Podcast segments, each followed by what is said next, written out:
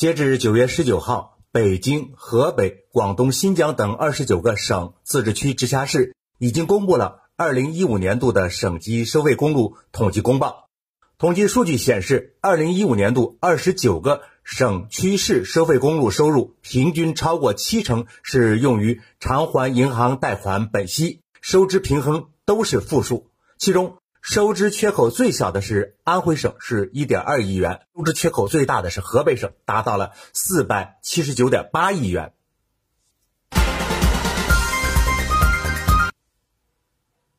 山峰说：“请把支出的详细账单也给大家晒一晒吧。”收费公路全部是赔钱经营，这简直是件匪夷所思的事情。既然如此，那就不必遮遮掩掩，索性把所有的明细都向公众摊开，让大家帮着分析一下问题出在了哪，该怎么解决这些问题，还能不能解决这些问题？甚至我们要考虑的是，既然这个部门长期管理不好这些事情，是否可以通过公开招标的方式，交由社会其他有能力的机构或者是企业来管理呢？总不能任由这些人一边漫不经心地收着过路费。一边没心没肺的赔着钱，那这收费过路的事情什么时候才能有个头呢？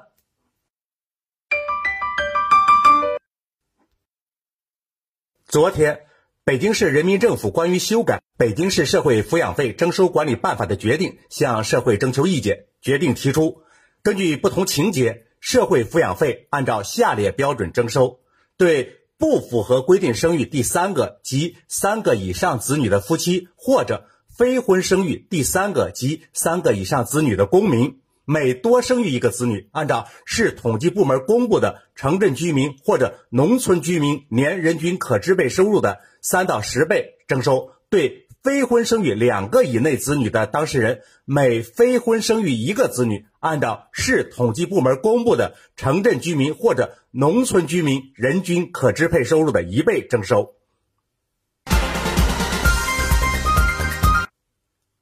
山峰说：“其实还是要继续保留罚款权嘛。”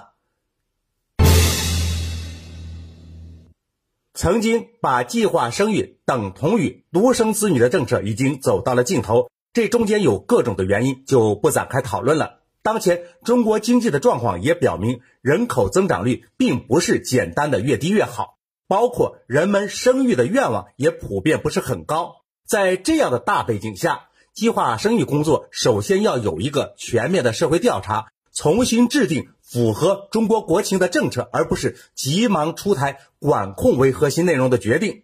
在执行过程中不能以罚款代替管理，而罚款的标准更不应该留出三到十倍如此巨大的自由裁量空间。同时，覆盖面这么大的涉及到资金层面的政策，一定要告知公众，所谓的社会抚养费的使用去向是什么。